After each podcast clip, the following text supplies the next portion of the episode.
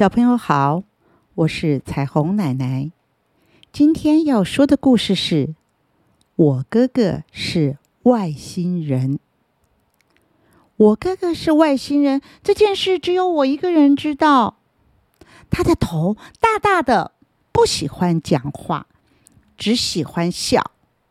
不管什么时候，他总是一副笑脸，将嘴巴笑得大大开开的。爸爸看到他这个样子，就皱起眉头，摇头叹气。妈妈却常常紧紧的搂着他，眼角还挂着泪水。他们不知道他是外星人。外面的孩子看到哥哥，就指着他大声叫嚷：“白痴，白痴！”他们也不知道他是外星人，只有我知道。我读幼稚园大班，哥哥没有读书。他曾经去过什么学校，但是后来还是回家来了。妈妈因此辞掉了工作，留在家里陪他。我喜欢哥哥住在家里，哥哥也喜欢留在家里。我们常常在一起玩，玩的很开心哦，讲一些只有我们知道的秘密话。我原来只知道他是一个好哥哥，很少跟我争玩具、抢东西，并不知道他的秘密。直到一天深夜，我尿急，所以起床去上厕所。经过厨房的时候，我发现哥哥没睡觉，正对着冰箱在讲话。他们谈得很高兴。虽然我听不懂是说些什么，但这个时候哥哥的样子和白天是全然不同的。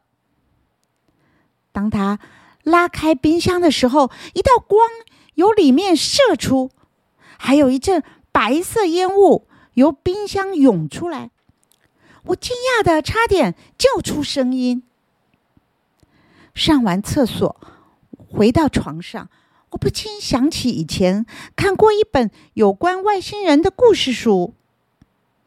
后来我还在夜里见过他和电视机说话，有说有笑的，十分快乐的样子。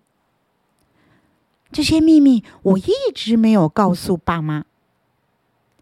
我想，即使我说了，他们也不会相信，因为他们根本不相信有外星人的存在呀。有一回，哥哥画了一张图，我看出来那是太空基地的图画。我说了之后，哥哥不承认也不否认。爸爸妈妈呢，只是笑着摸摸我的头，说我的想象力丰富。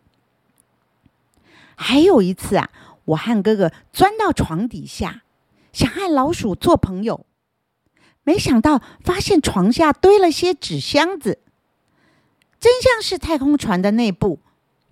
我们把它当成秘密基地，在里头玩了起来，却听见妈妈叫着我们的名字：“建国、建华。”我们闷不作声，继续驾驶着太空船旅行，直到后来被找到了，才爬出来。被妈妈臭骂了一顿也就罢了，爸爸还毁了我们的秘密基地，把纸箱子全部给扔了。既然这样，以后有好多事我再也不告诉他们。另外一次，我们打电话和他的外星朋友联络，拨了好多数字的号码，一次又一次，电话终于通了。那头传来好奇怪的声音，我听不懂。可是哥哥听了，却一直鼓掌大笑。我多么希望自己也能听懂他们的外星语言，但这是没办法的事情啊。不过到了月底，电话费好贵。爸妈说我们乱玩电话，把我们训了一顿，连电话都锁上了。像这样的事，我怎么解释，他们也不听。但是今天的事，我一定要说个明白。连续几天的寒流，逼得我们都在屋子里玩。难得今天好天气，暖暖的阳光晒得人好舒服啊！妈妈忙着在楼上洗衣服、晾衣服，我和哥哥就在巷子里玩球。球很不听话，它有时跳东，有时候跳西，逗得我和哥哥开心的不得了。我们有时候扔它，有时候踢它，有趣极了。我穿的是印有太空战士图案的运动衫，哥哥穿着他最喜欢的超人衣。巷子里很安全，一向是我们游戏的场所。事情是这样发生的：当时我踢了球一脚。他飞快的滚出去，像镭射炮一样射向哥哥，不过准头不够，没打中哥哥，却击中墙壁，弹了起来。球弹回来的时候，却自己滚向巷子口。我追他，他也不等我。就这样，我在前面追，哥哥跟在后面。我看到球，他想自己过马路，所以很急。也跟着跑去。就在这时候，我听到喇叭声，才发现自己在马路中央，而有一辆货车正向我冲过来。我吓坏了，一时愣在那儿，然后耳朵听见了紧急刹车的声音，又看见哥哥像超人一样冲过来，推了我一把。最后，砰的一声巨响。我滚到路边，哥哥却躺在马路中间，动也不动。人群围过来，有人抱起我，一下子全世界的人都过来。路人停下来了，邻居出来了。不久，妈妈哭喊着来了，警察来了，救护车也来了。